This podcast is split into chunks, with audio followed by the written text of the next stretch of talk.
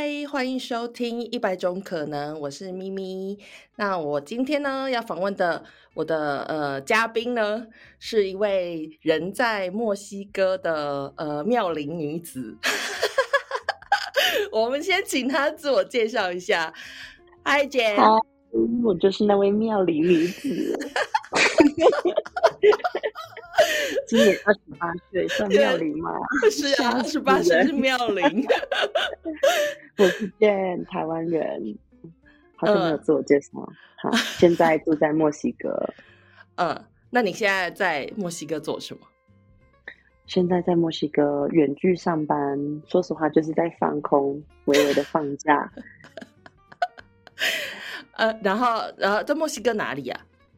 在墨西哥的南部，墨西哥的边界有美墨边界跟墨西哥南部边界跟瓜地马拉，然后我是在墨西哥最南边的一个省叫 Chiapas，然后离边界开车大概六七个小时，所以很南，墨西哥的最南边一个小小城镇，是不是？是一个在山上的小镇叫 San Cristobal de las Casas，然后这个小镇那段西文听不懂。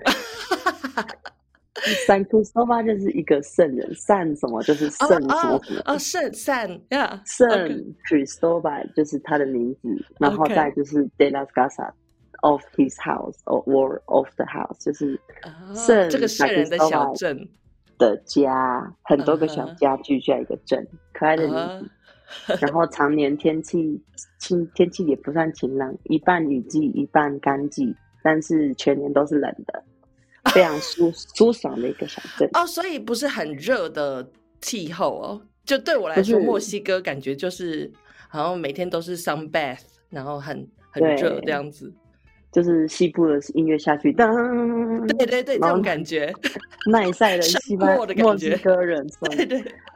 墨西哥太大了，它的天气变化很大，有高山，然后也有沙漠。嗯嗯，这边的话，开车，因为它在山上的小镇，我开车到最近的那个大城市，呃，四十分钟的车程，我就要换短袖，就会很热。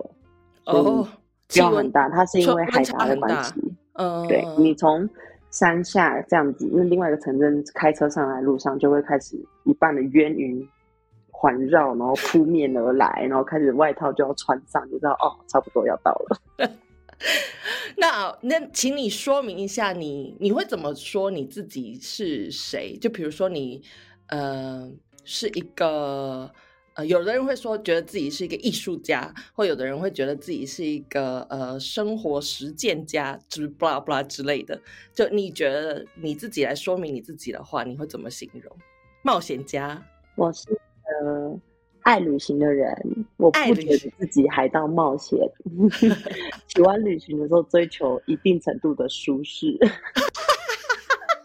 嗯，我喜欢体验不同的文化，然后我觉得，就是像很多旅行会归类啊，我是冒险类型啊，我是文青，我我就是我当时想要什么，我就是什么类，我没有办法一直文青，我没有办法一直背包，我没有办法一直 digital nomad。哎，by the way，不喜欢这个词。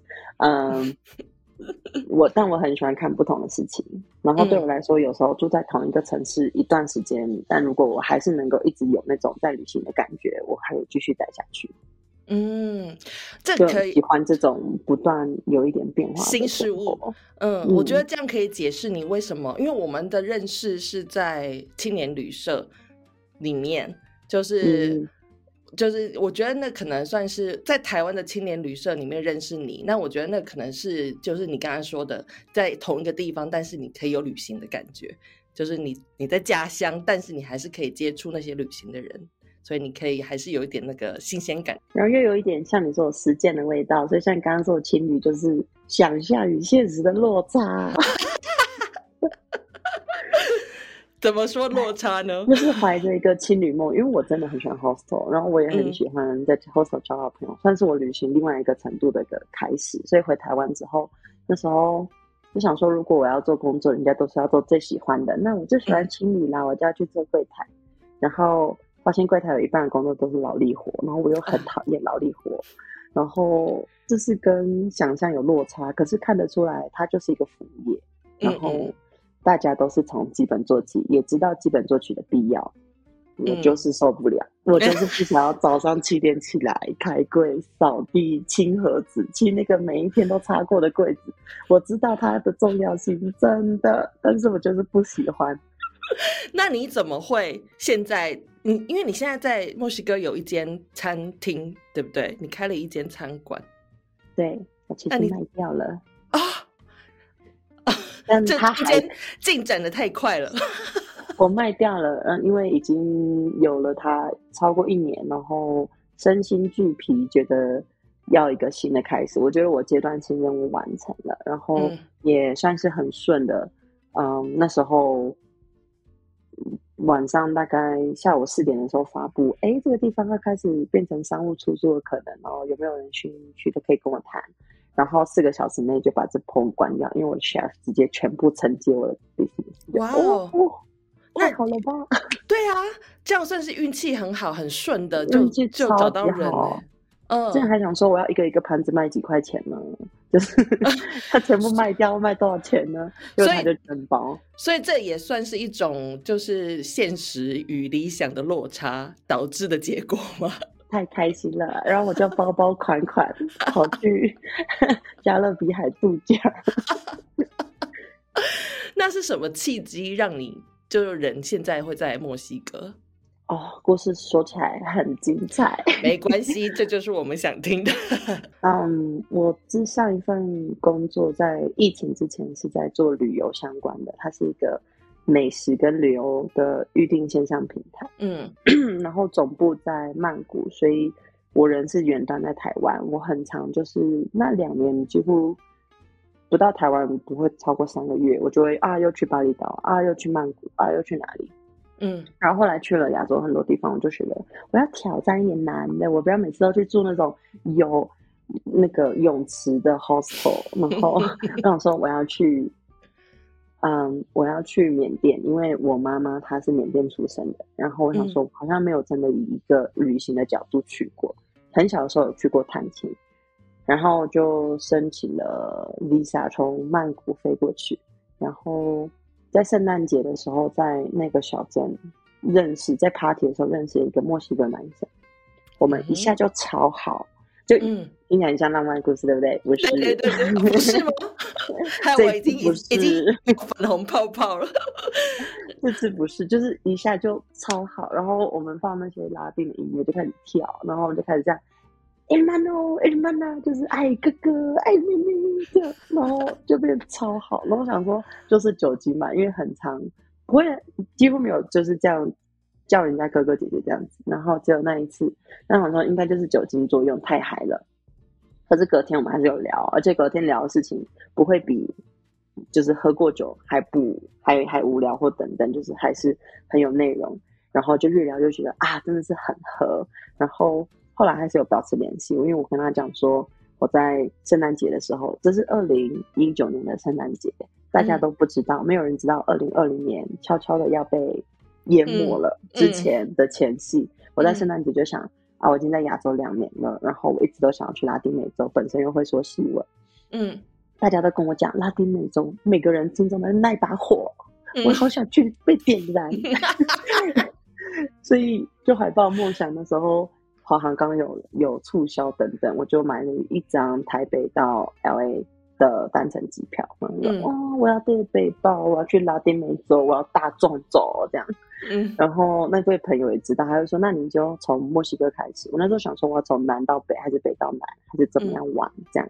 他就说：“从墨西哥开始，你已经有一个家人，然后你可以继续玩。”我说：“好。”所以那时候才会第一站墨西哥，然后两年过去，两年半过去。这还是我的第一站跟最后一站哦，所以你从疫情这之间你就没有回台湾了？我有回，我二呃今年吗？嗯，我先把我朋友的电话挂掉，因为等一下去看世足赛，是墨西哥队对谁？哦，对对对，今天现在世足赛开打了，半小时后，哇，等一下会听到全城轰动的声音，那他们会对听说墨西哥人很激动。嗯，你看问题是什么？等一下，我刚刚说你你就是在疫情这几年间，你都没有回台湾吗？都没有回，直到二零二二年，嗯，初今年的时候回去过那个新年，农历新年的时候又回去。那你在墨西哥的那个 visa 是什么？它有就是特别的 visa 是不是？嗯，疫情的时候，这就是我觉得我的奋斗史，真是太励志了。那个刚开始的时候是墨西哥签证都会有六个月，然后我六个月过完之后，那时候刚好正值美墨边界被 lock down，然后往南的边界瓜地马拉也不准入境，所以是完全被封的一个真空状态。那不像台湾这么好，会自动延期。这边的外国人是他们有一个 announcement，你可以在就近的那个嗯签证办事处，然后或者是外国人签证服务处做延签，那会直接给你六个月，让因为你没有办法出境再入境，一般就是洗 visa 签证，就是说啊我跳出来我再跳回去。然后因为我们这边的省是 Chiapas，Chiapas 是南边的防线，也就是美墨防线再往南。然后众多纷纭是说，这边边界不是只有墨西哥在管，其实美国也会施压，因为中南美洲的难民，或者是说拉丁美洲难民，会从大家都会听到从墨西哥往上，但不是都是在的墨西哥人，很多人是逃，然后经过墨西哥再往上，所以他们会希望在墨西哥南边的边界就把这些人挡下来，所以我们这边的 policy 又更奇怪，虽然。法治它公布就是要服务每一个外国人，不论你在哪一个办事处。但是因为我们这个州比较特别，所以它基本上不服务我们这些游手好闲的外国人，可以吃得饱的外国人，他们就不受理这些 case。哦，对，所以我们都是自力更生，除非你是呃难民啊，然后你是就是拉丁美洲的人，他们才会开始做做一些手续。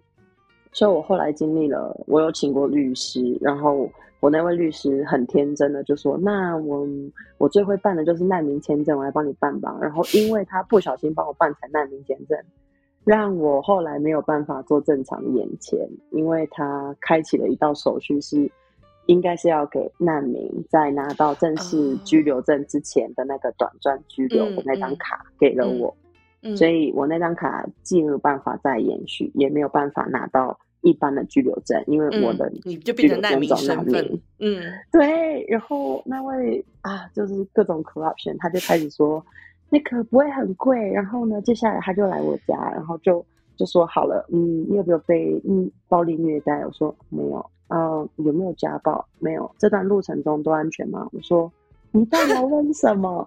然后他就说哦，我们要营造你是从那个美那个边界以南这样上来的，然后。他就开始编一整个故事，他就问我说：“你当时是怎么来墨西哥？”我说：“嗯，我从台北 L A 花航直飞。”他说：“嗯，好好好好好，那我们就是说，呃，有人骗你来美国工作啊，你美国落地之后就把你的钱那个护照收走，然后把你丢在巴西，然后他 Google Map 就拿出来，我们从巴西呢，那要先填我们经过这个国家，再经过这个国家。”他说。这我良心真的是过不去。他说：“这是律师，律师教你这样子，哇哦！”律师，然后他说：“这是永钱，你就撑一下。”然后还给我一个大拥抱。我知道，我知道你压力很大，你慢慢来，没有关系。你好了再跟我讲。然后我之后就跟他讲说：“我不要了。”他说：“可是你这是永签，是不一样。”我说：“我觉得我良心过不去。”嗯。所以就经过，我还去过人权办公室，就是墨西哥自己设立的人权办公室。然后结果那个律师帮我打了各大的领事的电话，啊，不是领事就是签证事务处的电话。结果他们因为义务一定要去接，就是律师的电话，可是接完都说不行办。然后他就说为什么不能办？法律上说可以。他说因为人太多，我办不了，你叫他明年再来。他明年就换人做啦。然后另外一个人一定会说我不知道，所以我的签证这样拖拖拖拖。然后中间还遇过诈骗，就是有人说，呃，海地有一批难民，所以他们的扣打很多，我们就多来了一堆卡，然后呢，只要给我你的名字跟照片，我就把卡印给你。结果那时候因为成本太低，然后好像全村的人都中了毒，就大家就是那种人传人，就是哎，你你知道吗？有一个办眼签的只要六千块，然后我们就真的去办，我都觉得这是我人生中很丢脸的一件事情，我真的就去了，然后还说。这安全吗？你给我看看那个卡长怎样。然后后来发现就是一个大骗局，因为我连卡都没有拿到，他先收了我的钱。然后大家人在绝望的时候，就很容易什么都做得出来。对，真的。可是那时候，因为后来我们就还没什么要去讨债，因为那些人当然跑了嘛。然后他发现东窗事发，然后他要收太多钱，嗯，然后。他跑了之后，我们就还会去店里面外面坐着，也没有堵人，就想说怎么办呢？就形成了一个自救会啊！你也被骗啊！你也被骗。为什么墨西哥人好像很俏的感觉 啊？是外国人，就是我们从留在墨西哥。OK OK。然后就会听大家的故事，有一些人的故事是真的很坎坷到他真的没有其他办法了。我感同身受，因为我那时候也找了各种律师，我觉得我。西文还不错，我可以读那些 paper，然后我我的程序跟我的资料一定都是做对的。然后我的朋友甚至去没有假结婚，他只是跟当时的男友硬去结婚，为了要拿居留证也拿不到。哦，天哪！所以我就知道这件事情真的成不了。真幸运的，在今年我终于找到了一扇窗，然后去了另外一个省，搭了公车，然后办了居留证，所以我现在可以呃。暂时拘留四年，然后四年之后可以申请永久居留。嗯，那那些自救会的人有大家也都有有成功吗？还是有些人有些人消失了？有些人是走暴力路线，然后走暴力路线拿到钱了。我们是走温和派，想 说总是会回来的，没有拿到钱。那你的那个那个餐厅是在这个期间开的？对。那可以，你可以以一个外国人的身份在当地开餐厅，嗯，很游走在法律法律边缘。问题没有，因为跟政府的问题是，像台湾，你通常要先申请营业执照，你才开始开店。这边是，嗯，我去看也是一样，各种就是你找律师，律师会要啊要来不来的。然后后来我就直接去他们的办公室，然后。他就说啊，这里有个程序，然后他就再见了。所以你要自己去各个机关跑。第一站是消防局，因为你要先确保啊，你有消防器、灭火器，然后你有 sign，就是这个环境是安全的，工作环境是安全，对客人来说是安全。我就去了消防局，然后去了那个他的办公室，旁边都还有家人在等哦。然后就问他说，用西文说，嘿，那个我想要开一间餐厅，然后这是我的地址，你可不可以过来看我们消防设备有没有齐全？他就看着我说在哪里？我说在市区。他说那你可以直接开了。我说啊，我说你可不可以走过来，这样我才可以申请执照。这件事情也是你的工作，先生。我没有讲这样，我心里说啊。他说啊，对啊，你不是说要在市区开店，那个地址可以啊。我说那你不是要来看吗？他说好啦。然后他从来他从来没有来过，他也没有问过我地址。然后我就把我地址写了一张纸放给他，他就这样好啊好放在那边。然后还真的没有来过。所以我们就第一关就没有开始，但是一段时间之后，后来才知道他们的运作方式是：你可以先店就开着，但是他们的人自己会，比如说，也许是因为要税收了等等的因素，开始动工了，他们才会去路上看啊，哪一个当时还没有申请过执照，然后就发一张通知，那那张通知才可以开始你整个流程，然后有了那张通知之后，消防局才真的想要鸟你，在那之前就有一种，其实还好啦。你 OK 的啦，莫名的被被被被接受了，这就是莫名的开端，不会有什么问题。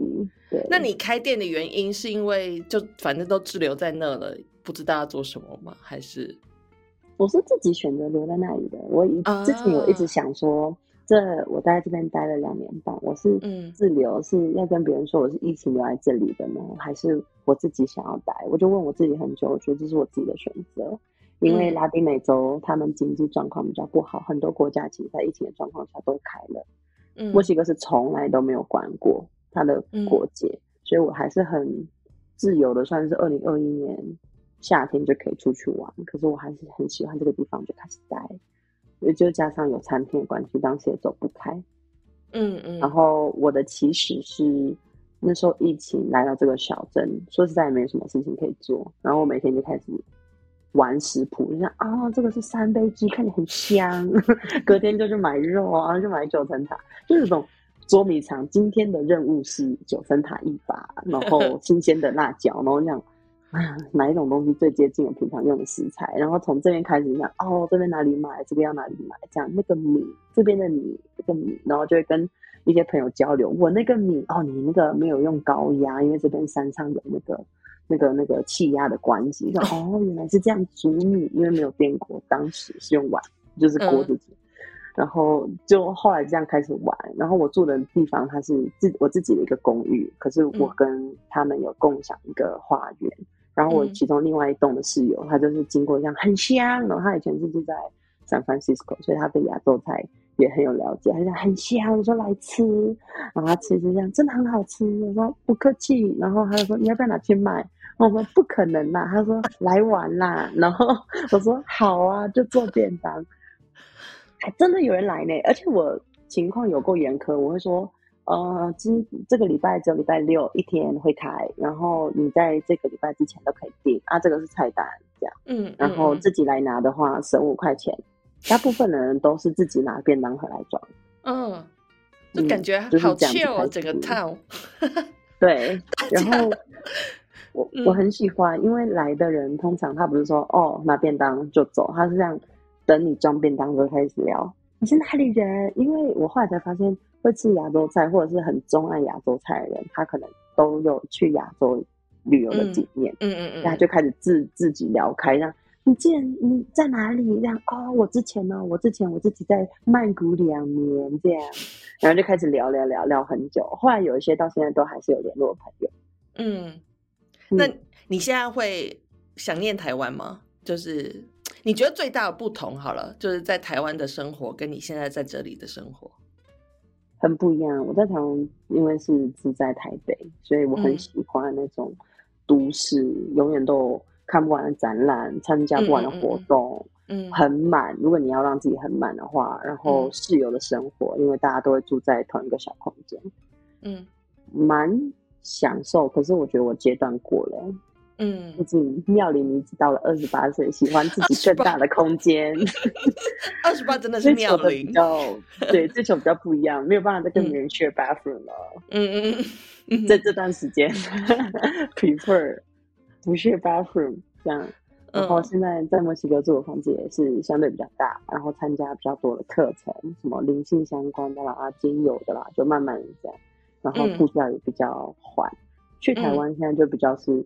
吃吃吃吃吃吃的行程，你觉得语言或者是文化上面会不会还是让你有一点隔阂？还是你觉得你的呃，就是文化差异这种事情对你来说还好？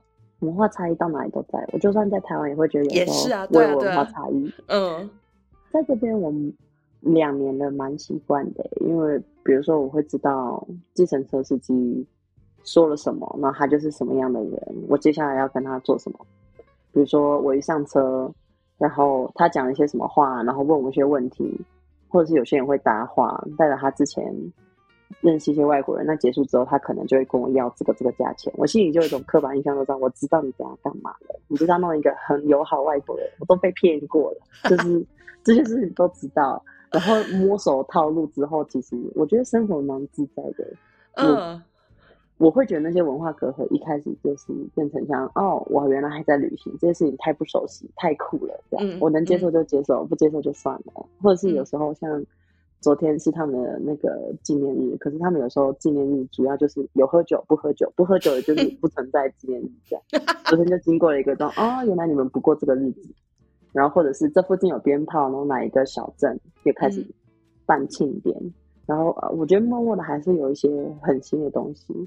嗯，那你会觉得，如果说不会讲西文的外国人在那里的话，可能生活会有点困难吗？嗯，我觉得倒不会，因为墨西哥人他会自来熟，就是他看你不会讲，就像我刚开始，虽然我会讲，可是我不一定想要跟你讲话嘛，嗯，他就会过来讲，哎喝，不会每个人都这样，他是这样喝，然后可能就是用西文跟你讲话，看你看不看不懂，但是如果你有反应，你们就可以继续。嗯，哇，那所以是很热情、很主动的在跟你交往这样子，嗯，很好，很乡村大叔婶婶的感觉。嗯，赞，这种最赞，贴标签。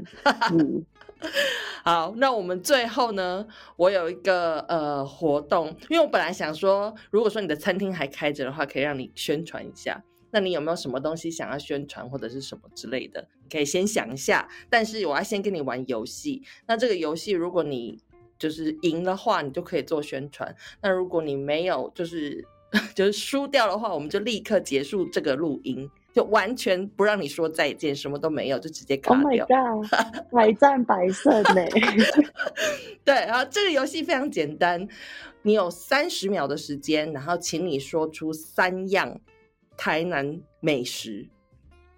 好，我现在开始数，你可以在这个时间 buffer 一下。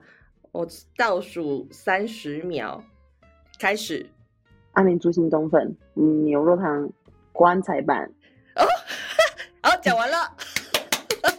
上次刻板印象里面其中会有，这棺材板好烂哦，完蛋，我自己都不喜欢吃，烂透了。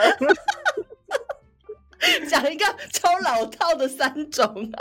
我这是有一个有一个，可是我啊什么什么什么糖煎饼，零什么糖？那个很难排到的那个像瓦片一样的东西哦，我知道那个东西，但是我讲不出名字来啊。对什么什么煎饼，那个塑胶袋的硬的，一个人只能拿一份的那个，只能买一份的那个，对对对对对对，在巷子里的。好，大家自己 Google 一下了。那你有没有什么想要想要宣传一下？比如说你的呃 Instagram 账号啊，或者是呃之类的。我可以放 Insta 的账号，然后大家如果有去兴趣，可以跟我来聊天。之前因为产品的关系，莫名其妙有时候就会有一些台湾人来墨西哥旅行，然后就会敲我说：“嘿，可不可以见面？”一般我说你很烦，可是这件事情我不知道问就走，你来了，来来见面。然后真的有一两个后来有见到，就墨西哥虽然很大，可是你会遇到人就会遇到，我太相信墨西哥磁场了。嗯，然后我甚至有一次就是在另外一个城市遇到一个本来要在这边跟我见面，但是他那时候好像拉肚子，所以没有见到面成功。然后我真的就是在我的 hostel 吃的玉米，然后就发现这个女生，嗯，亚洲人，漂漂亮亮的，来聊个天好了。结果后来就发现是台湾人，是上次跟我 IG 聊的那一个。他说是这个地方没有见到，八小时的车程之外见到了，这样 太缘分哎，真的是缘分，该见到人就会见到，你就会一直见到。真的就像我们的录音一样，该录的时候 我们就会遇到了。没错。好的，好的，那谢谢你今天那个，呃，你给我你讲一下你的 IG 的那个账号好了，是什么？J E N Dash on the road。我的我会把它放在我们的那个资讯栏里面，大家有兴趣的话去加你朋友。好就来聊聊天，没有什么要推广的。好，现在想要开一个墨西哥代购小站，有问题问我。那最近行动力不足，啥事都没做。好，那我们就欢迎大家有兴趣的要商业合作的话，就赶快跟你联络，这样也可以。好，那我们谢谢今天你来参加我的节目，谢谢咪咪，拜拜，拜拜。